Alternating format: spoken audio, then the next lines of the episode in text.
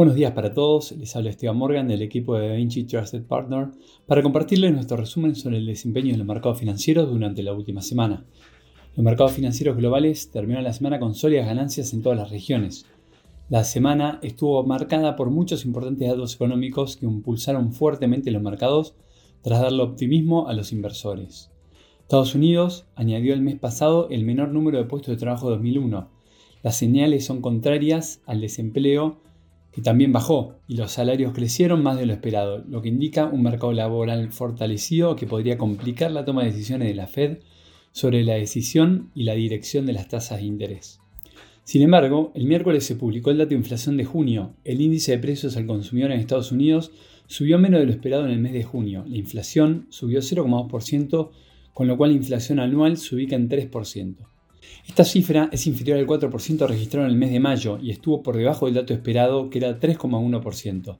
Este es el nivel más bajo de marzo de 2021, lo que supone una fuerte desaceleración con respecto a la marca del 9,1% registrada en el mes de junio de 2022. La caída de la inflación se ha pronunciado fuertemente en los últimos meses, lo que alentó a los inversores. El IPC subyacente, que excluye los elementos más volátiles como los alimentos y la energía, bajó hasta 4,8% anual. Se esperaba un 5%.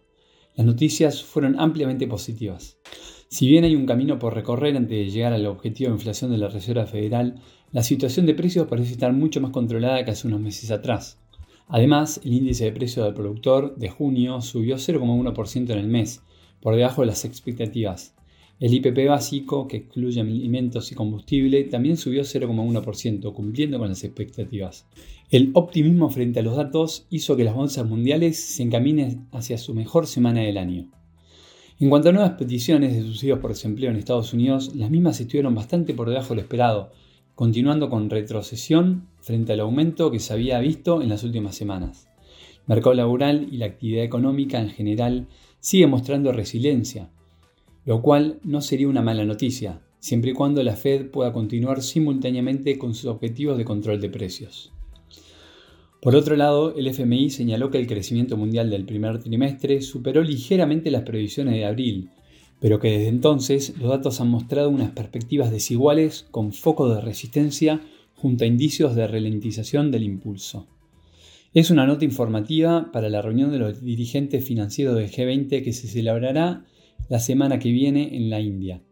El FMI señala que el sector manufacturero muestra debilidad en todas las economías del G20 y que el comercio mundial sigue siendo débil, pero que la demanda de servicios es elevada, sobre todo en un momento en que el turismo se está recuperando. En otras noticias, Alphabet anunció que el despliegue de su chatbot de inteligencia artificial BARD en Europa y Brasil un lanzamiento que supone la mayor expansión del producto desde su lanzamiento en febrero y plantea un enfrentamiento con su rival ChatGPT financiado por Microsoft. BARD y ChatGPT son programas que utilizan inteligencia artificial generativa para mantener conversaciones con los usuarios y responder innumerables preguntas. Los productos han despertado un gran revuelo en todo el mundo, aunque con cierta cautela.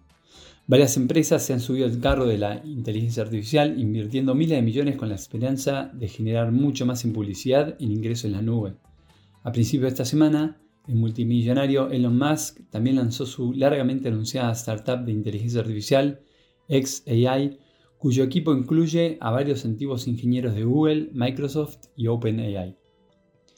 Por otro lado, la megafusión de 69 mil millones de dólares entre Microsoft y Activision Blizzard ha recibido un gran incentivo después de que el juez federal rechazara el martes las alegaciones antimonopolio sobre el acuerdo.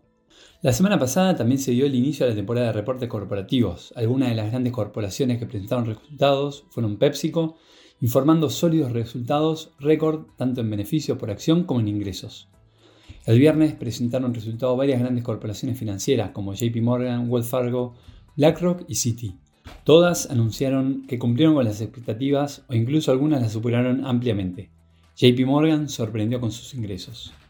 Estamos entrando en otra semana crucial para los mercados financieros, donde se destaca en Estados Unidos las ventas minoristas, los permisos de construcción, la venta de viviendas de segunda mano, el índice manufacturero de la Fed de Filadelfia y las nuevas peticiones de subsidio por desempleo.